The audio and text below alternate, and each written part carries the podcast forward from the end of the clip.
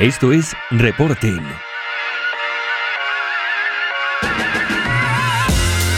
Un podcast sobre SEO, e-commerce y analítica para personas que buscan estrategias y resultados profesionales en su marketing digital.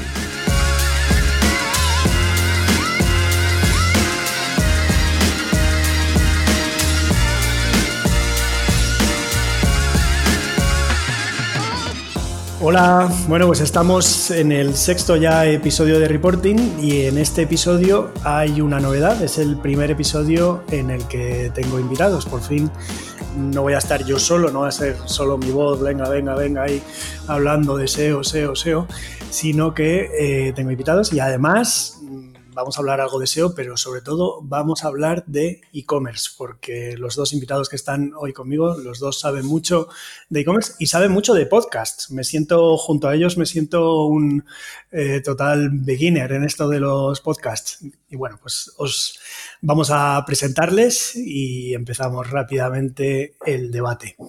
Estamos ni más ni menos que con José Carlos Cortizo, más conocido como Corti. Hola. Hola, ¿qué tal? Oye, muchas thank yous, tío. Genial estar por reporting, ya tenía ganas. Muy bien, nada, eh, gracias a ti por, por venir. Bueno, Corti es un emprendedor y productor y consumidor de podcasts compulsivo, eh, dicho por, por él mismo. Dirige su propio podcast, que creo que muchos lo conoceréis, que se llama En Digital y actualmente forma parte de dos proyectos de Product Hackers y de fotografía e-commerce. Correcto, ¿no, Corti? Justamente, ahí, ahí andamos en la lucha. Vale, y el segundo invitado es Jorge García. ¿Qué tal, Jorge? Hola, ¿qué tal? Muy buenas, un placer. Me siento como cuando Karen B jugaba en el Madrid, que ganaba Champions y no hacía nada, estaba ahí disfrutando de los buenos, así que un placer y ahora ya entiendo yo a Karen B y a Jeremy y esa gente. para nada, para nada. A ver, Jorge García es cofundador y director de estrategia de la agencia Marketing Paradise. Es el director de orquesta en su propio podcast, el podcast Paradisers, que es el podcast de la agencia, y hace poco se ha iniciado con, otro proyecto de podcast, que es Dale una vuelta. Y voy a añadir yo en tu vídeo que cuando, te puede, cuando puedes te montas viajes paradisiacos, como el nombre de tu agencia. sí, sí, es verdad, es verdad. Sí, sí, sí, soy muy de paraíso, no lo había pensado. Vale, bueno, pues nada, ahora que ya estáis presentados, eh, gracias eh, por venir aquí. Y nada, vamos a decir cuál es el tema de la semana. El tema de la semana, el tema de este episodio es que vamos a hacer un debate sobre emprender, emprender hoy en día en e-commerce. ¿Cuáles son los caminos que hay o que nos quedan? ¿Cuál es el mejor? y bueno, y de alguna manera, si es si es incluso posible y todavía hoy se puede competir eh, con, los grandes, ¿no? Ahí está Amazon en la mente de, supongo, de casi todo el mundo y grandes marketplaces o, bueno, grandes en cada sector, si, si se puede empezar de cero, ¿vale? Ese es el tema del que vamos a hablar y discutir y nada, solo recordaros que, que yo aquí eh, soy un tertuliano más, ¿eh? ni, presentador ni, nada. Vengo aquí con mi opinión y además es que yo creo que de este tema sabéis los dos eh, más que yo, vaya. lo primero, quería preguntaros, vamos a vamos a aprovechar que acaba de ser el Black Friday, ¿vale? Acabamos, estamos un poquito en la resaca de Black Friday para que me contéis vuestras impresiones sobre este Black Friday. A ver, desde vuestro punto de vista, ¿es algo que va a más o va a menos o se, ha estancado ya o cómo? Y también saber si desde vosotros es algo que de verdad, desde vuestro punto de vista, es algo que de verdad ayuda al e-commerce o si solo ayuda a unos pocos grandes y perjudica al resto. A ver, ¿quién, quién quiere disparar sobre Black Friday? Venga, Cortizo, dale tú. Venga, le doy yo y, luego darme caña y darme barro, que yo creo que esto tiene un tema que da mucha, mucha chicha. Sí. Em, yo, así, a grandes rasgos, el Black Friday sigue, sigue creciendo desde la perspectiva de, venta, ¿vale? Eh, algunos datos que tengo por aquí que he ido recopilando, algunos de ellos no son oficiales, pero tengo mis fuentes, ¿vale? Para que os hagáis una, una idea, tenemos un e-commerce en España, una marca muy conocida, que en Black Friday tenía más de medio millón de usuarios concurrentes. ¿Vale? Ahí, ahí lo dejo. Está por, por, mi tierra, por Galicia está, o sea que dejarlo por ahí. Em, tengo algunos clientes que tienen una conversión típica de cerca del 2% y que en Black Friday han tenido conversiones del 7 y pico por ciento. Estamos hablando Black Friday, muchísimo tráfico, eh, aumento de conversión brutal y luego recopilando datos de amigos, pues por ejemplo, Merchor Palau de Commercia Global Payments, que es Caixa, está hablando de un incremento del 24% de operaciones versus el, el año pasado.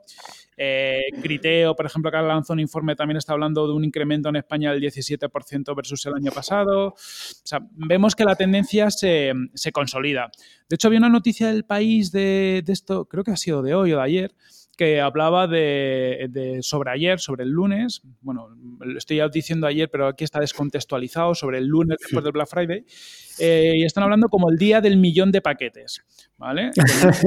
creo que además en Madrid. Y, ya estaba haciendo referencia a que como una fecha como el Black Friday puede saturar logísticamente una ciudad porque prácticamente no hay capacidad para que se muevan más paquetes en, Madrid. Entonces, resumen, la tendencia sigue creciendo. Black Friday ha hecho hasta el carnicero. O sea, ya llevamos unos años que Black Friday hace en, las peluquerías, carnicerías. Yo he visto Black Friday en las cosas más, más exóticas posibles. Y si queréis, dejamos para una segunda parte, después de que Jorge nos cuente cómo, cómo ha vivido también Black Friday, el tema de si ayuda o no ayuda o si es bueno o malo, porque eso sí queda para, para unos Perfecto, perfecto. Volvemos, volvemos a ello. A ver, Jorge. Eh, a ver, yo el Black Friday mm, lo he vivido y lo he sufrido bastante. Eh, tengo, he cogido un poco como los clientes relacionados de e-commerce que tenemos aquí en la agencia, que tampoco es una muestra muy grande, son como 15 e-commerce, 15, 18 e-commerce los que tenemos en total ahora mismo, eh, y todo el mundo lo ha reventado. O sea, lo ha reventado en cuanto a ventas, ¿vale? Que es un poco como la primera parte de la pregunta. Es decir, se ha vendido más eh, se ha vendido más. Eh, la diferencia del tráfico, pues tengo clientes que tienen una media de usuarios mes entre 85 y 100 mil mensuales y el mes pasado eh, llegó a 192 mil. Entonces, sí, la gente se vuelve loca. Em, el comercio se tiene que adaptar a esta locura general de la gente. y a nivel de ventas, o sea, ya no solo de tráfico, sino de ventas, pues te cojo clientes que normalmente hacen 12.000 euros al mes, o sea, os cojo primero uno chiquitito y este mes ha hecho 36. Eh, te cojo otro que de la media está en 18 y este ha pasado los 32. Entonces, eh, yo imagino que en general, entre lo que dice Corti de números en general y luego cuando te pones a mirar clientes en particular uno por uno, comparas la media del año con lo que hay, ya os digo que hasta de, o sea, los más grandes será todavía más heavy, mm. pero hasta clientes que están como de media en 4.000 euritos al mes, que es prácticamente un autoempleo y tal, eh, pues están ahora, tengo aquí otro en 15.000. Entonces, eh, pues sí, yo lo he sufrido un poco porque soy el que está detrás y tenemos muchísimo más trabajo, pero en el, en el cuando me pongo en la piel del cliente, eh, luego lo, habrá, ahora hablamos de márgenes y de cómo tienen que salir los números y cómo se hace esto bien para vender y ganar dinero, que creo que son dos cosas diferentes. Pero la demanda es alucinante, cada vez estamos entrando en una cultura de a plazo, a plazo, a plazo. Yo el otro día ponía en Twitter una gráfica de a ver si adivinas cuando empieza el Black Friday, una media de 20 pedidos hasta que llega el primer día y te plantas en 100, en 150, en 200.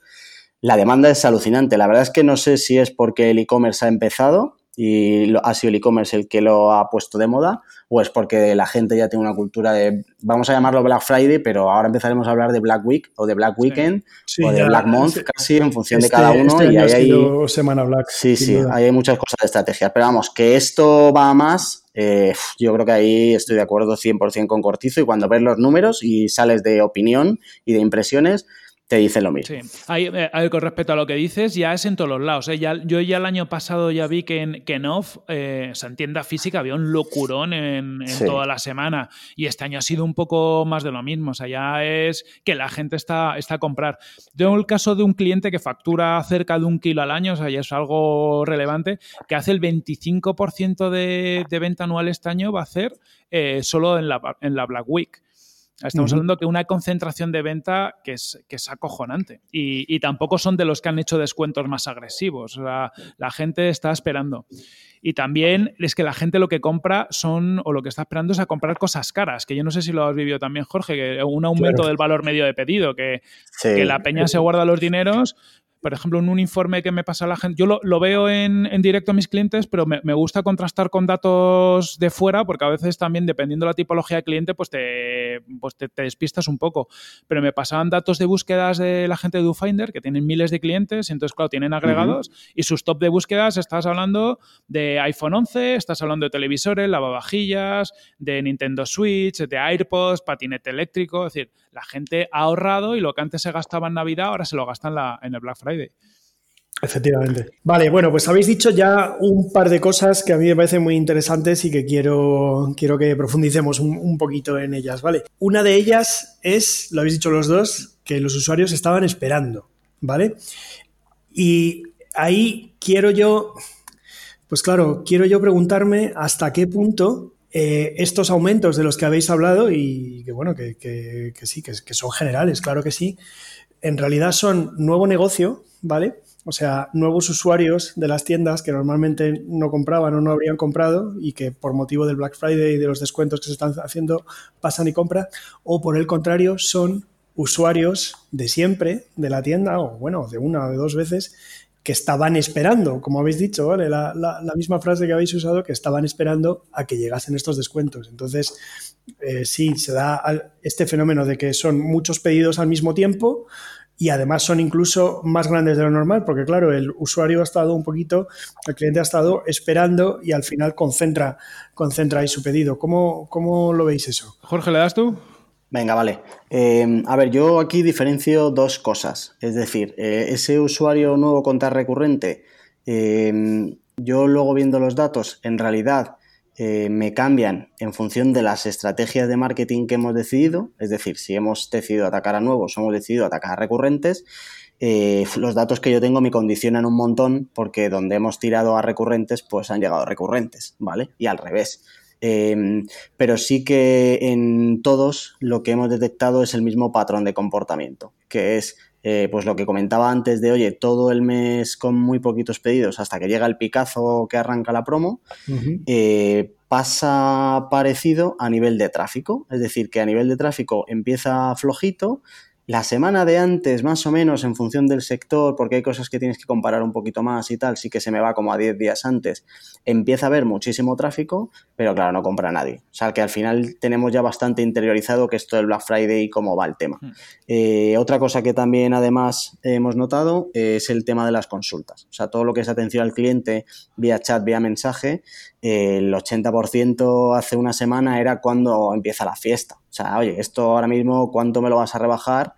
Y cuándo empieza esto. Entonces, eh, a nivel de comportamiento, el patrón que por lo menos desde aquí hemos visto y que también nos pasó ya el año pasado es el mismo. De investigo, investigo, investigo, me preparo mi cesta, me preparo mi wishlist y a partir de ahí cuando empieza la fiesta me entro y, termino mis pedidos. Ahí está, lo de los carritos preparados y wishlist preparadas es algo flipante, pero es que los, durante octubre es esa preparación. De hecho, octubre, no, sé vuestros datos, pero por lo, yo con nuestros clientes y mucha gente que habla, ha sido un octubre muy malo en, general, al menos eh, con la gente que ha hablado. es decir, se nota entre la situación política, más la espera de Black Friday, más determinados miedos, ha, sido un octubre muy malo.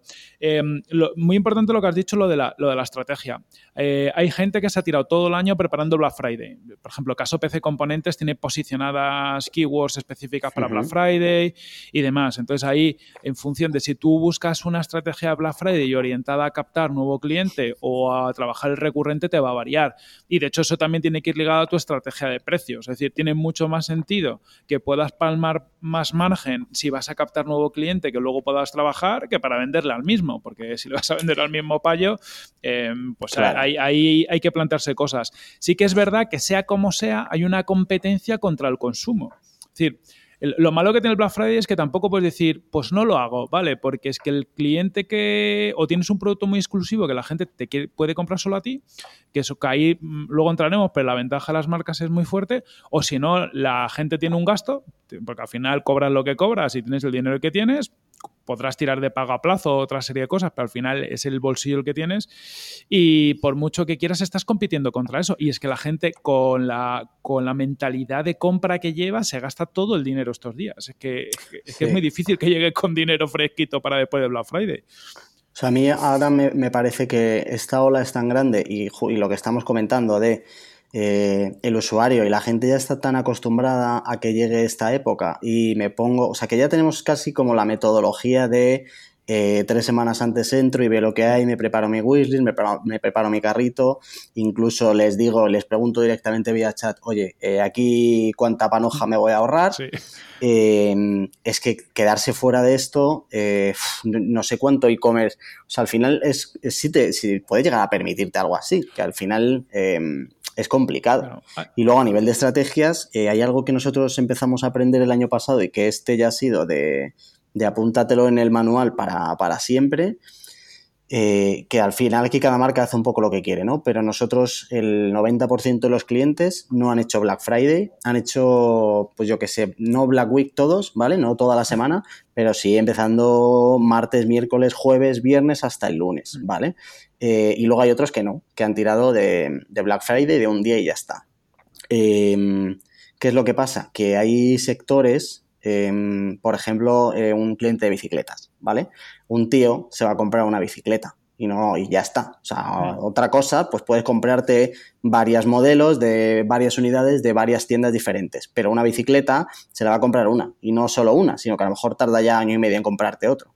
Entonces, eh, procura que ese tío se haya comprado contigo la bicicleta el martes para que cuando llegue el viernes no tenga una bicicleta que comprarse. Eh, nosotros, a nosotros nos ha funcionado mucho mejor el tener cuatro o cinco días de Black Friday que el concentrarlo solo en un único día. Eh, sobre todo comparando con clientes que el año pasado hicieron un día y con clientes que este año han hecho eh, casi una semana. O sea, comparando misma marca eh, con un año a otro y las dos estrategias, funciona mucho mejor cuando le das unos días y te adelantas antes de que el de al lado te ponga las rebajas. Porque yo creía que no iba a ser tan, tan gráfico y que iba a haber mucha gente de, oye, me voy a esperar a ver el de al lado cuánto me lo deja, em, pero no. O sea, lo que me he encontrado es de, oye, pues si tú ya lo tienes y este descuento me, me mm. interesa, lo cojo y no me espero al propio día de Black Friday. Y aquí ahí imagino que Corti nos puede decir más cosas de, cómo se plantea esto, que al final el secreto de Black Friday también es hacerlo bien. Justo, el, es que hay un, hay un, problema que pasa muchas veces, es que se comunican muy mal las promociones. Es decir, eh, hay gente que hace cinco días de Black Friday o una semana, que viene siendo ya casi la, la mediana últimamente, pero no tienes una visibilidad de qué productos van a estar en descuento cada día. ¿Vale? Y al final, si quieres trabajar lo que tú dices, es o, hago la rebaja lo antes posible u otra opción, que esto lo hacen bastantes players, es eh, informa a mi base de clientes y lo tengo muy clarito en la web que el lunes voy a hacer descuento en esta categoría y de tantos porcentajes, el martes en esto, el miércoles tal y el viernes en determinados productos que lo puedo anunciar o al menos dar pistas y voy a hacer a lo mejor un descuento más, más gordo. Porque al final también lo que buscas es eh, uno de los efectos es que esos usuarios entren todos los días a pillar alguna ganga distinto y así la probabilidad de aumentar el, lifetime value de ese cliente aumenta bastante. Pero yo creo que todavía falta profesionalizar un poco esa parte. Es decir, la, campaña muchas veces se hace un poco a matacaballo y eso que hay gente trabajando desde muchos meses antes, pero la parte comunicativa, mm, en muchos casos, no sé cuál es vuestra sensación, pero la mía es que falla, ¿no? Es, no tengo claro si el viernes voy a poder comprar este producto más barato, más caro que hoy, o qué producto voy a, qué categoría de producto voy a poder comprar mejor cada día. Sí, y ahí el que gana es precisamente el que lo comunica bien y el que empieza con, los días antes, porque ni siquiera el usuario sabe, eh, el que no me ha dicho nada, ni siquiera sabe qué es lo que va a promocionar y qué es lo que me va a rebajar. Entonces, este ya me lo está dando hoy.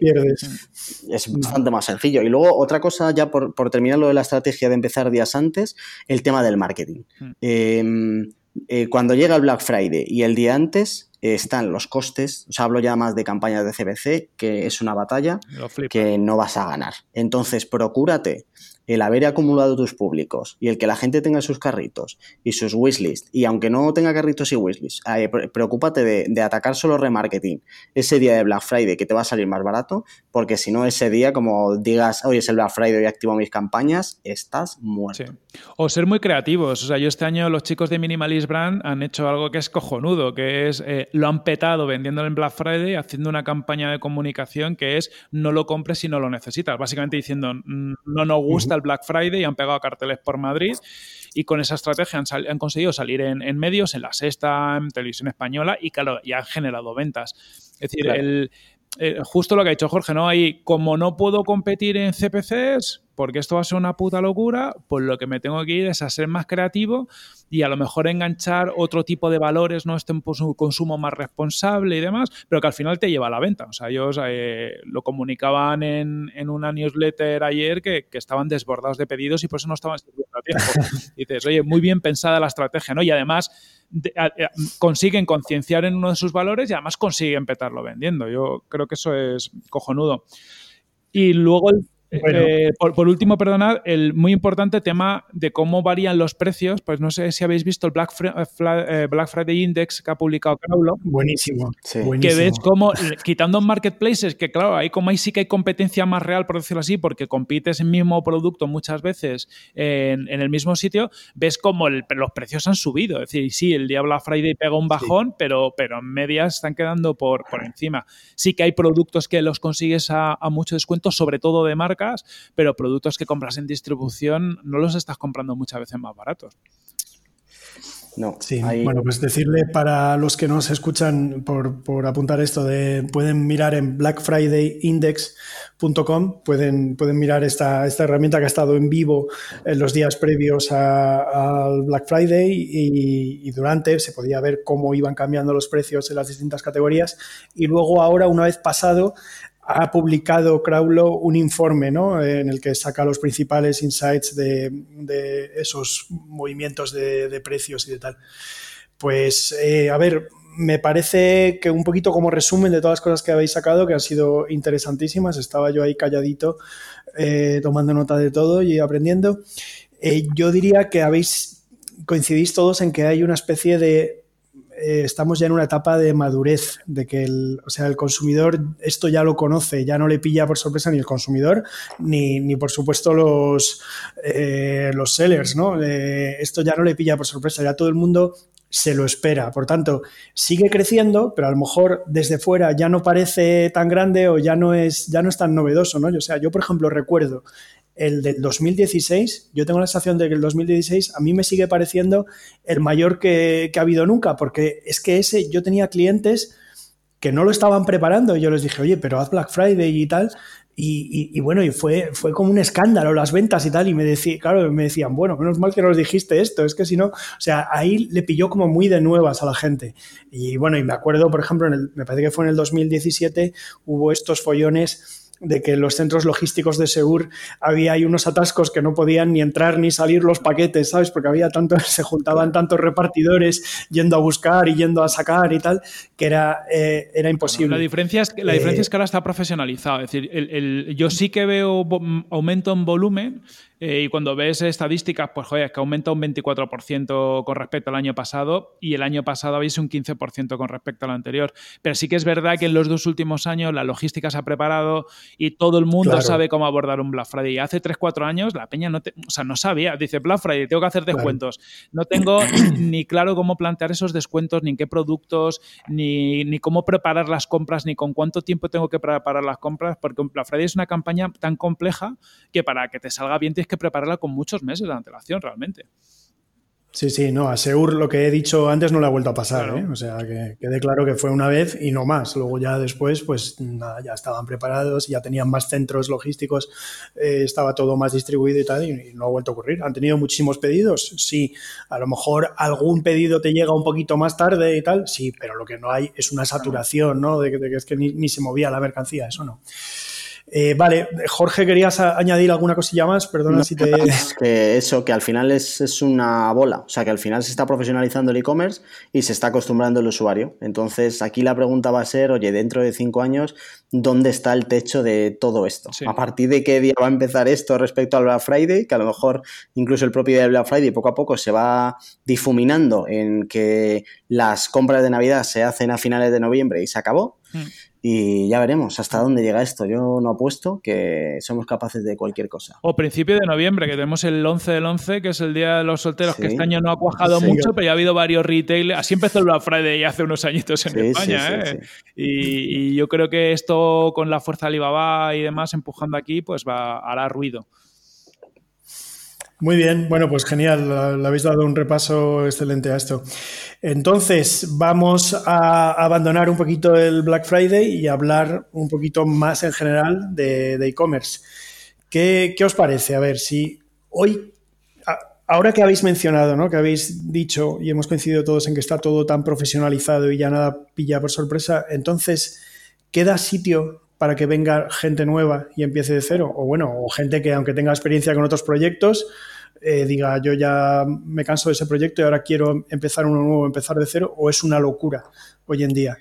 Eh, empiezo yo, Corti, que lo tengo todo muy claro. A ver si me lleva la contraria y le damos caña, ¿vale? Espero, eh, a ver, yo creo que sí. O sea, yo creo que sí, que hay oportunidades en el e-commerce en función de las expectativas que tú tengas con un e-commerce. Es decir, que si tú quieres montar un e-commerce eh, con el objetivo de eh, crear un monstruo de 100 empleados, eh, es complicado.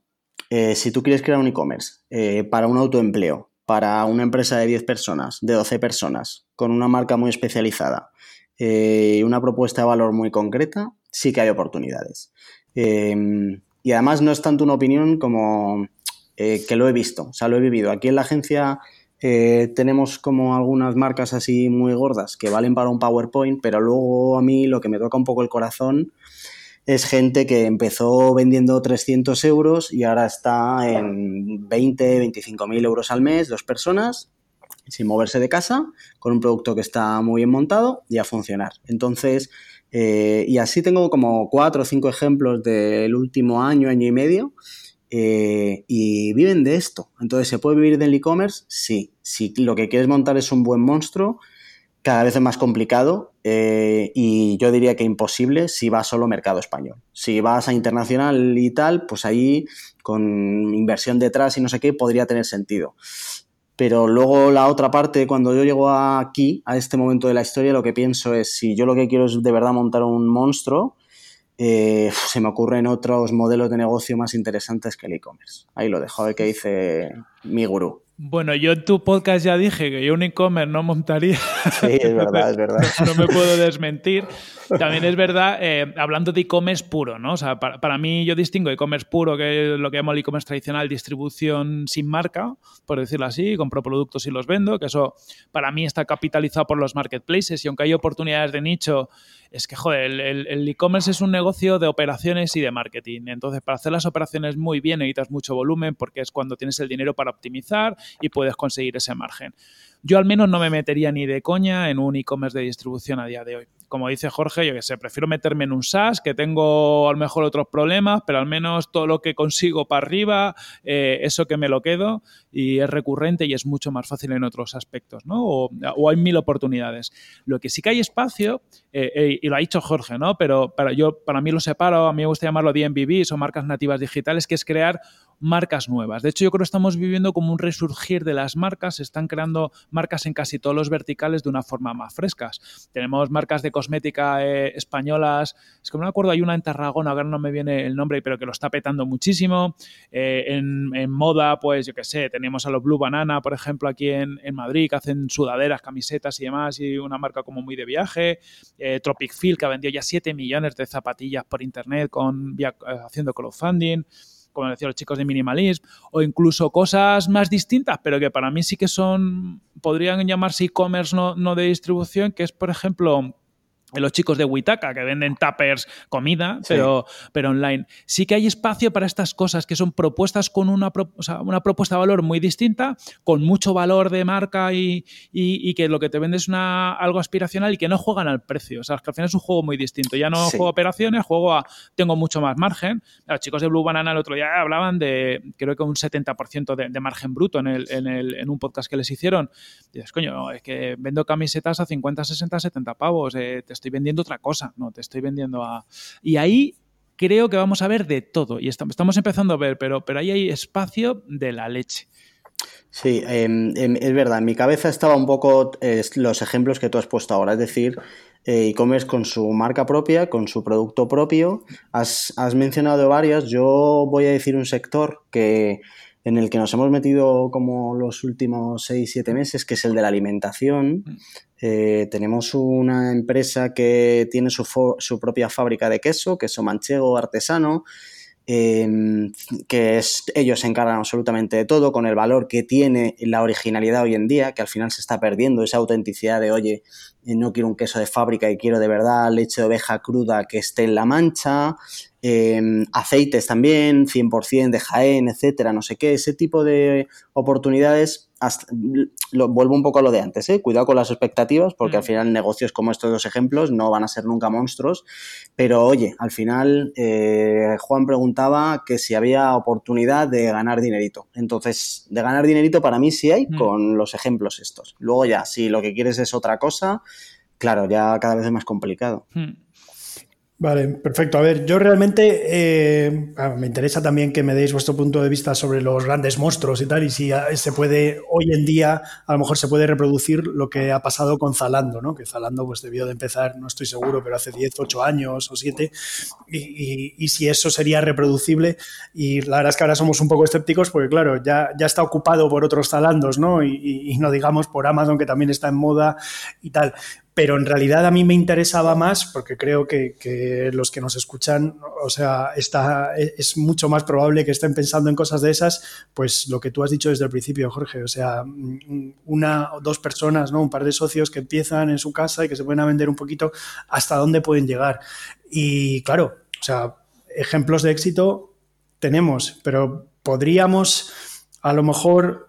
Eh, podríamos dar, no sé si unas claves o decir más o menos en qué porcentaje está el éxito frente a todos aquellos de los que no sabemos nada? ¿O cómo, cómo lo veis eso? A ver, eh, porque claro, sí, una marca, pero mm, bueno, yo creo que, hay, hay, muchas marcas que las intentas crear y, no van a ningún lado, o incluso puede que haya algunas de estas Mm, a lo mejor ninguno de los ejemplos que has dicho hasta ahora, pero, pero puede haber casos de marcas que se crearon hace 9, 10 años al principio no iban a ningún sitio y de repente mm, hay una acción ahí o hay un, eh, hay un cambio de estrategia o tal, que es lo que por fin hace que esto empiece a, coger color y a...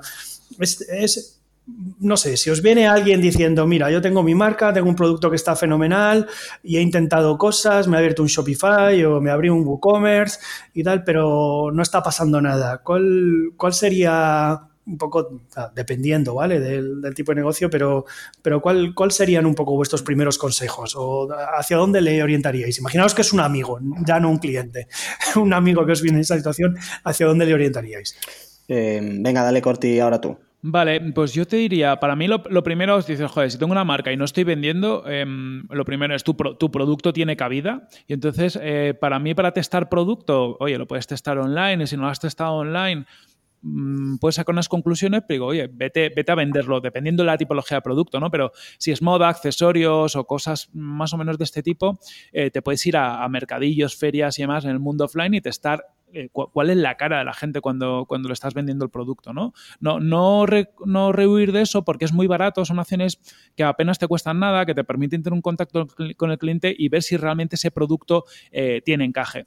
Porque si tiene encaje, realmente luego es un tema de, dar con el, con el cuál es tu canal de captación. Hay gente que se, se china con Instagram y Instagram funciona muy bien para una tipología de productos que son muy vistosos, en mucha moda, pero productos con mucho valor y donde vendes mucho lifestyle y demás Pero luego, eh, yo el otro día hablaba con un emprendedor que por lo que me contaba su producto respondía más a una necesidad y no había probado hacer publicidad en Google, ¿no? Y dices, ostras, pues es que es que lo, tuyo responde a una necesidad, prueba, prueba esta otra forma, ¿no? ¿no? Te chines solo con hacer Instagram y demás. Pero para mí es, uno, que el producto tenga encaje lo valides de verdad, que no sea simplemente una, paja mental de creo que, sino que, que la gente esté dispuesta a comprarla y luego encontrar tu, canal. Y para eso hay espacio, yo creo, para, para casi todo. Vale, pues nada, el profe me ha quitado la respuesta por completo. Eh, de hecho, me lo le está aquí apuntado. Uno, producto y dos, marketing. Hmm. Eh, yo creo que si tienes eh, la, buena respuesta de qué es lo que tengo que hacer en producto. Eh, de verdad, qué, valor añadido puede aportar tu producto cuando lo vas a vender. Y si eliges bien los canales y los públicos, empiezas muy bien. Mm. Luego es verdad que al final esto eh, cada vez se ha puesto más complicado. O sea, no hay una receta perfecta. Pero lo decía antes, Corti, también, se acabó el traer producto de China o, bueno, me da igual, de traer un producto que te ha costado 3 y ponerlo a 5 o a 7 eh, para vender online. Eh, ¿Por qué no? Porque esa parte es que ya está muy, muy, muy, muy copada y entonces tu valor añadido, si tienes alguno, que habría que verlo, por el famoso Amazon y compañía, es el precio y entonces eh, está yendo a la guerra con unas armas que están muy flojitas. Si en vez de eso em, tienes un producto que de verdad aporte algo diferente eh, y además te metes en un sector que no esté tan especializado a nivel digital, pues antes ponía el ejemplo de los quesos artesanos, hay un montón de nichos dentro de la alimentación que están totalmente por explotar y, es, y al final los que sabemos del mundo digital no nos metemos porque no tenemos un producto que de verdad pueda estar a la altura. Pero cualquiera que tenga un producto de alimentación que no sea eh, muy, muy, muy, muy clásico, rollo vinos y cosas así, que eso es otra cosa, pero eh, hay eh, alimentación original de sitios concretos de España que ahí tiene una oportunidad importante. Entonces, si con eso tienes la parte de producto, luego te queda la del marketing. ¿Qué es lo que yo me he encontrado alguna vez? Que hay gente que tiene buen producto, pero que está fuera de marketing. Entonces, si tienes una parte, preocúpate de encontrar un buen socio para la otra. Hmm. A mí me encantaría encontrar un buen socio para tener un buen producto y encargarme yo de mi parte. Pero yo creo que esa, lo que decía Cortizo, eh, va, vamos, o sea, ese es como la hoja de ruta si alguien mañana se levanta por la mañana, se da un golpe y dice voy a montar un e-commerce. Y, con respecto a lo que dice Jorge, eh, hay una cosa yo veo, alguna gente tiene como miedo a contratar agencia cuando tiene en, en, estas situaciones, ¿no? Tengo una marca, estoy testando un producto y no sé, no sé de marketing y... Mm, Oye, es que veo muchos casos donde es cojonudo externalizar eso al principio y dice, oye, si no tengo un socio que sepa de marketing, lo externalizo en alguien que me pueda ayudar y me, tenga ese know-how, ahí corres un poco riesgo de que algo crítico para tu negocio, eh, al final lo que hemos dicho, ¿no? Una marca es producto más, ese marketing que transmita tus valores. En el fondo el marketing acaba siendo una pieza crítica, lo vas a acabar teniendo que si creces tenerlo dentro, pero en etapas iniciales es cojonudo tenerlo fuera, porque va a ser mucho más rápido. Lo que quieres ver es un poquito hasta, hasta dónde tienes llegar. Entonces, que la gente no se agobie por eso. O sea, que si no lo tengo dentro y no tengo un socio, subcontrátalo. Que lo bueno es que el marketing se puede subcontratar. Y para mí es mucho más em, fácil el marketing que tener un buen producto. Claro. Hombre, mucho más. Yo a mí me encanta cuando tengo un cliente que, el, que el producto es innegable, que es bueno, porque yo sé Claro, yo sé que necesita marketing y yo se lo doy, ¿vale? En el canal que sea SEO o el SEM o tal, se lo doy, pero me doy cuenta de que es muchísimo más fácil y que me, la está, me está facilitando la vida un montón porque tiene un producto que es genial. Entonces el cliente viene una vez, lo prueba, le encanta y vuelve a comprar. Y, y, ya partiendo de eso, los resultados son mucho más fáciles. Mientras que otras veces me encuentro que es todo cuesta arriba porque el producto no le aporta nada a nadie. Entonces, eh, o está en, o en mil otros lugares, eh, está el mismo producto. Entonces dices, pues vale, yo por mucho marketing que te haga aquí, o sea, eh, esto al final no era a ningún lado, ¿no? Bueno, a destacar que Jorge García se ha ofrecido como socio, ¿eh? Para si pues en esa situación de que tiene un, gran producto, pues ahí tenéis un socio para el marketing.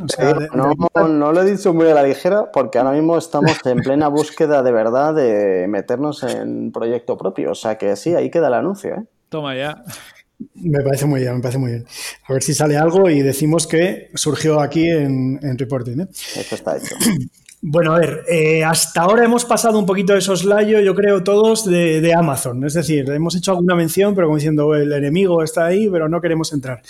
Eh, ¿Os parece que tiene sentido decir voy a llevar el marketing a Amazon. Es verdad, es decir, como Amazon tiene la distribución y tal, sí, yo voy a ir haciendo marca, pero va a ser dentro de Amazon, Amazon que me ponga delante de mis clientes y además no solo en España, ya sabéis que, te puede llevar a cualquier país de Europa en unas condiciones muy favorables. ¿Tiene sentido eso? Intentar ese primer paso ahí, crecer ahí un montón para más adelante decir, vale, ahora cuando ya la gente me conoce, pues ya voy y me salgo, ¿vale? Y digo, a partir de ahora ya solo vendo desde mi web o, o, solo una serie de productos los dejas ahí en Amazon y si los usuarios quieren el resto, los clientes quieren el resto, tiene que ser en mi web. ¿A eso le veis sentido o creéis que cada vez menos menos? Eh, venga, empiezo yo y luego el profe que me corrija, ¿vale? Em, yo diferenciaría dos cosas que tú has dicho, Juan, que es eh, marketing y marca. Eh, puedes hacer marketing en Amazon, pero es, para mí es muy complicado hacer marca en Amazon. Em, por coger un poco e intentar aterrizar todo esto, que al final todas tus preguntas hoy podrían terminar en un depende y no me gustan los dependes, que no ayudan. Em, aterricemos esto igual en una marca de em, una empresa chiquitita o que tenga su producto propio que sea fabricante y donde el tener una marca eh, sabes que te va a ayudar a corto, a medio y a largo plazo.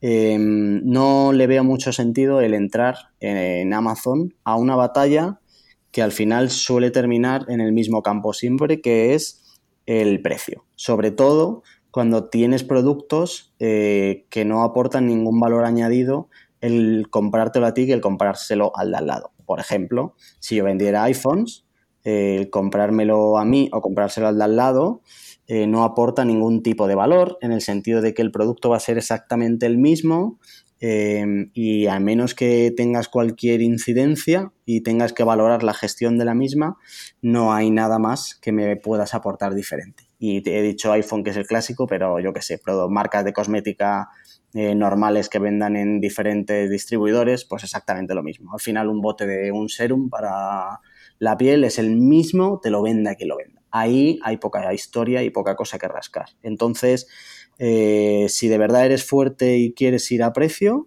¿vale? Pues joder, Amazon es un canal alucinante.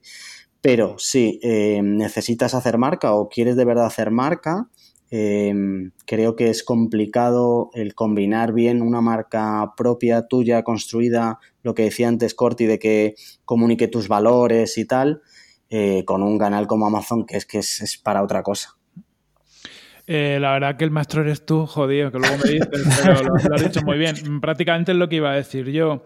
Em, sí que es verdad que Amazon eh, lo puedes utilizar en, momentos puntuales, ¿no? Para, para, cosas muy concretitas. Es, uno, ahí vas a tener gente que a lo mejor no está buscando un producto de tu marca, pero si da la casualidad que tu, tu marca tiene productos, una relación calidad-precio buena, pues a lo mejor puede encajar en esa búsqueda más transaccional. Yo que sé, vendo bolsos, pues resulta mis bolsos son bonitos y no son demasiado caros. Oye, pues alguien que busque bolsos y no lo busque por mi marca lo puede comprar en Amazon. Ahí no estoy haciendo marca, pero bueno, es como ventas adicionales a las principales. Y también hay momentos donde te puede interesar por, por beneficios que tiene Amazon como la logística, ¿no? El otro día eh, que entréis a los chicos de Minimalism, Brad, me contan que, ellos, por ejemplo, cerca de Navidades, que ellos ya no llegan entregando sus productos, pues bueno, que desde Amazon sí que venden muchas cartelas de gente que va a hacer eh, compra de última hora. Entonces, eh, más que como Amazon como una estrategia para marca, sí que, como bien ha dicho Jorge, lo utilizaría puntualmente como un canal de, de venta o para hacer acciones de marketing muy concretitas, quitarme stock y demás, pero sabiendo que todo lo que pasa en Amazon no, no, no me está ayudando a hacer marca. Y la otra vía que sí que se puede utilizar es para probar una internacionalización, que ya, que ya lo decía Juan al, ahí, ahí sí que puede tener sentido de, oye, en lugar de volverme loco, pues puedo testar con Amazon. También es verdad que podemos testar con crowdfunding, por ejemplo. Pues tenemos a día de hoy cada vez más, más canales para, para probar, pero sí que puede ser algo como rápido para probar. Ahora bien, eh, también como Amazon ya cada vez es más complicado, es más difícil que mi producto encaje para venderse en, Alemania a una buena relación calidad-precio. Si mi producto es caro, mm, me va a costar mucho hacer ese test desde Amazon. Y, vale, y Corti, y si fuera a empezar el negocio, o sea, no internacionalizar, es decir, ¿Tú crees que Amazon es un buen canal para probar el producto aquí en España de voy a empezar y quiero lanzar una marca de zapatillas? Mm, yo, personalmente no lo empezaría casi nunca en Amazon, no sé, em, salvo lo mismo, volvemos al mismo. Si, si vas a hacer la zapatilla relación precio calidad-precio más guays del mercado o unas zapatillas muy baratas, pues puede ser. Pero es que veo muy complicado que, que alguien acabe comprando unas zapatillas tuyas que, imagínate, están a 90 pavos sin, una, sin reconocimiento inicial y que las compre en Amazon cuando va a haber otras a 60. Yo para un para lanzamiento de nueva marca cada vez me gustan más estrategias de crowdfunding, eh, mezcladas con un campañote, con una campaña interesante antes, ¿no? Que eso tampoco se vende solo, pero, pero es más fácil vender un concepto de marca en un canal como Kickstarter o Indiegogo, donde la gente le gusta comprar productos con valores que, que venderlo en Amazon, salvo que eh, tu producto encaje muy bien o algo muy pequeñito.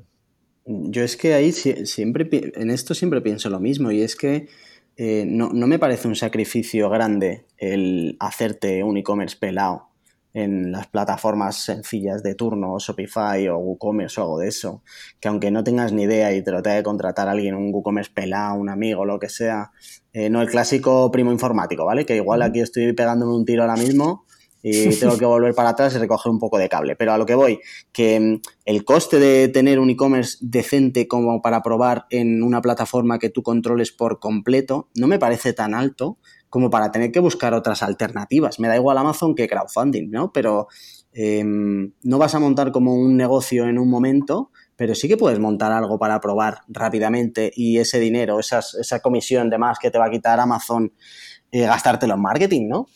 puede ser, lo que pasa es que al final tanto Amazon como crowdfunding son canales con mucho comprador. Me, refiero, que decir que, a priori si, si, consigo que mi producto destaque en esos canales, el potencial de ventas eh, hace un efecto multiplicador. Versus eh, capto clientes que tienen que confiar en mi marca, eh, tienen que confiar en mi tienda, que, bueno, no sé. Es decir, yo sí que compro cosas raras que no conozco y no sé tal, las compro en Amazon, sí que las compro en Kickstarter porque hay como un sello de confianza, que luego a lo mejor no se cumple, pero es un tema psicológico. Me tengo la sensación de que, pues como en su día cuando comprabas con PayPal en una tienda chunga, ¿no? Que decía, bueno, como a muy malas, luego me quejo en PayPal y, me devuelven el dinero. Te ayuda ese extra de, de confianza del comprador. Pero vamos, estoy de acuerdo contigo en que, en que cada vez esa, con las problemáticas que tiene cada canal, cada vez esa ventaja es menor y en algunos casos, si tienes cierta fuerza, tiras un SOPI que te lo haces en una tarde seguro. Yo estoy de acuerdo contigo, un Shopify no te hace falta más. Y si eres un poquito bueno en marketing, te puede servir también.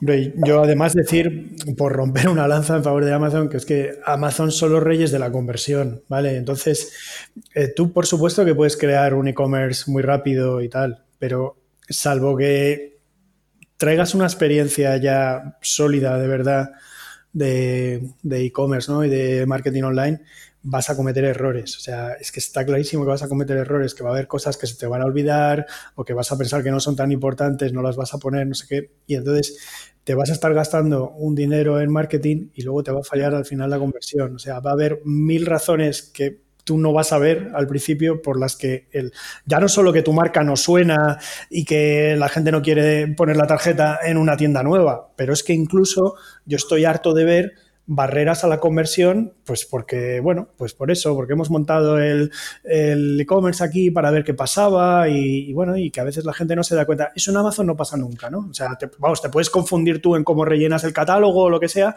pero si, si esas cosas, tu parte está bien hecha, que no, tiene mucha complicación, el resto en Amazon va a estar perfectamente hecho, ¿vale? O sea, no... O la logística también, ¿no? Que es otro, otro problema, ¿no? Dicen, oye, que en internacional Amazon, pues bueno, le mando producto y ya lo mueven ellos internamente entre países y ya lo sirven donde lo tienen que servir. Te, claro, que tú servir de aquí, imagínate, a la otra punta de Europa, con un volumen de venta pequeño, pues te va a costar en los gastos de envío un, un cojón, ¿no? Entonces ahí Amazon está guay, igual que el crowdfunding lo que te permite es primero vendo y luego tres meses después te envío el producto, por lo tanto te da una, eh, una facilidad no operativa bastante fuerte. Sí, efectivamente. También hay que decir que si mm, consigues una venta y por lo que sea fallas en el envío, llegas unos días tarde o no sé qué, es que ese usuario, ese cliente no te va a dar una segunda oportunidad. O sea, va a decir, jo, me arriesgué a comprar aquí y menudo, ¿sabes? No, vuelvo. En Amazon eso no va a pasar. O sea, si, si por cualquier cosa uno de tus pedidos sale mal en Amazon, el cliente no te lo va a contar mal a ti, va a decir, bueno, un fallo que ha tenido Amazon, ¿eh? uno entre, entre mil pedidos que le he hecho ya, pues ya ves, ¿no? O sea que al final sí hay cosas. Yo, por supuesto, que no, a ver, que no se entienda que estoy aquí defendiendo la estrategia de empezar por Amazon, porque a mí personalmente no, no me gusta, pero bueno, la he visto, la he visto tener éxito en, en algunos casos y, bueno. Oye, mm, hay otro, hay otro tema. Yo conozco empresas que se dedican a crear productos para venderlos en Amazon, o sea, que es otro, otra, otra forma. Lo que pasa es que ya no, no, no te creas una marca experiencial, ¿no? Es, son marcas de básicos donde tú sabes que tu empresa se va a dedicar a encontrar oportunidades de mercado de, no cubiertas, donde durante seis meses, un año, te puedes hinchar a vender, imagínate, gorros para la piscina, porque de repente se ha puesto de moda no sé qué y has encontrado el gorro de puta madre baratito, te hinchas a venderlo, sabes que luego Amazon sacará su propio gorro, pero tú en ese momento ya te has dedicado a buscar otro producto. Es decir, sí que hay un hueco ahí ah, para vender en Amazon, pero claro, jugándole un poco el juego de Amazon, ¿no? Sabiendo cómo te va a jugar en la partida.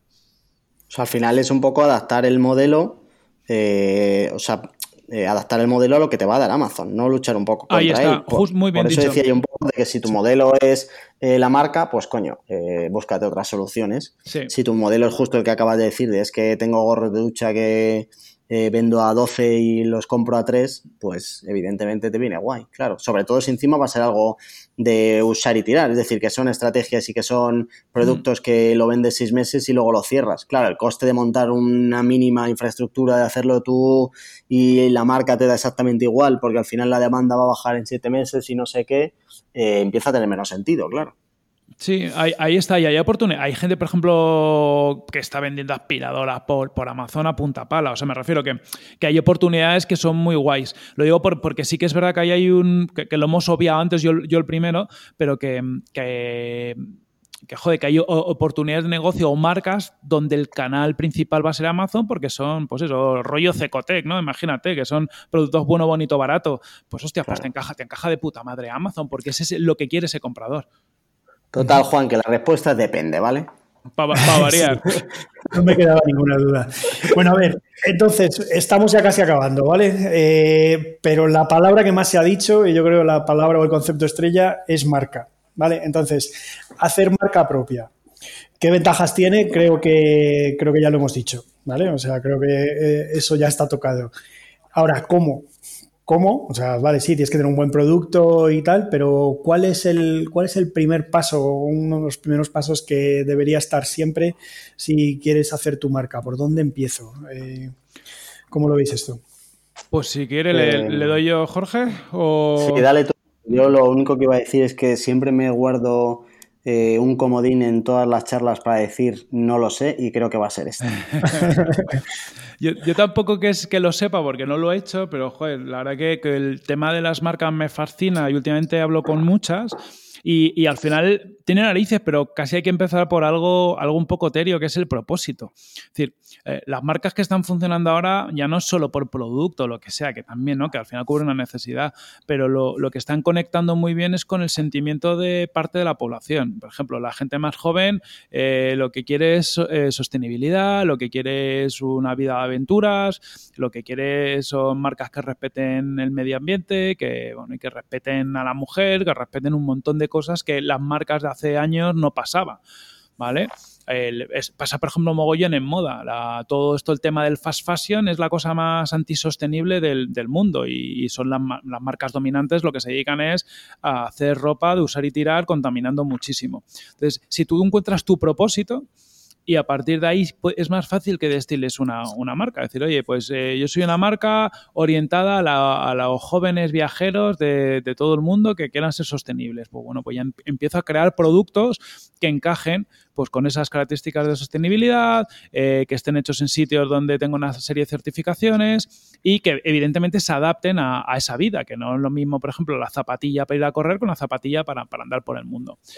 Em, yo creo que se empieza de ahí. Y, o sea, que la clave es posicionamiento. Sí, entonces. un posicionamiento. posicionamiento antes, antes del posicionamiento online, que ahora llamamos todo SEO, pero parece que desde que empezó el online, eh, la mayoría de marketeros se olvidaron de que posicionamiento era un concepto que, ya existía antes y que es fundamental en el marketing. O sea, que es cómo posicionas y que normalmente además es posicionarse frente a algo, y es lo que has estado diciendo tú, Corti, o sea, frente a las marcas de fast fashion y tal, pues tú te posicionas como lo contrario a eso, ¿no? Entonces, claro, lo primero, si quieres tener una marca, es decir, vale, pues qué tipo de marca voy a ser, en qué, en qué segmento del mercado voy a estar, pero además no de una manera tibia, sino mm, tienes que tirar más bien hacia, vamos, fuertemente posicionado, fuertemente en unas posiciones que pueden llamar la atención. Y... Totalmente. De hecho, las marcas de hoy en día son casi activistas. O sea, cuando ves, es, es como de un posicionamiento tan fuerte que, que, que parece Greenpeace en algunos aspectos.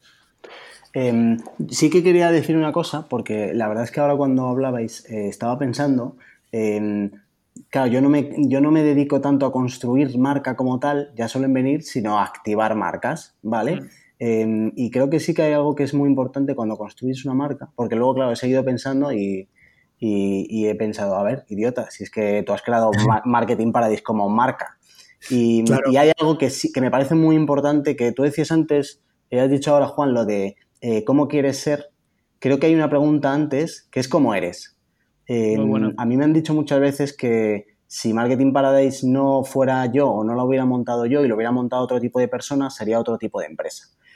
Creo que eso es muy importante para luego tu marca. Es decir, que si tu marca eh, comunica o uno de sus valores es respeto al medio ambiente, pero tú de verdad no crees en ese valor, eh, a largo plazo te va a costar muy caro. Entonces, y, si, y si yo no de cada cinco frases no me tira una gracia tonta, eh, la empresa que yo tengo sería de otra manera muy diferente. Y entonces la gente luego cuando viene aquí a conocerme diría, pues es que no tiene nada que ver lo que tú enseñas con tu marca en canales digitales a luego cuando yo vengo aquí. O sea, si la gente cuando viniera aquí encontrara tíos y tías muy bien vestidos, eh, tratándote de usted todo el rato, diría, eh, cuál de las dos cosas son las que yo me tengo que llevar de tu marca. Pues me parece muy importante el, que lo primero que tengas que pensar es qué eres tú y luego ya es de todo lo que yo soy y pienso qué le voy a dar a mi marca.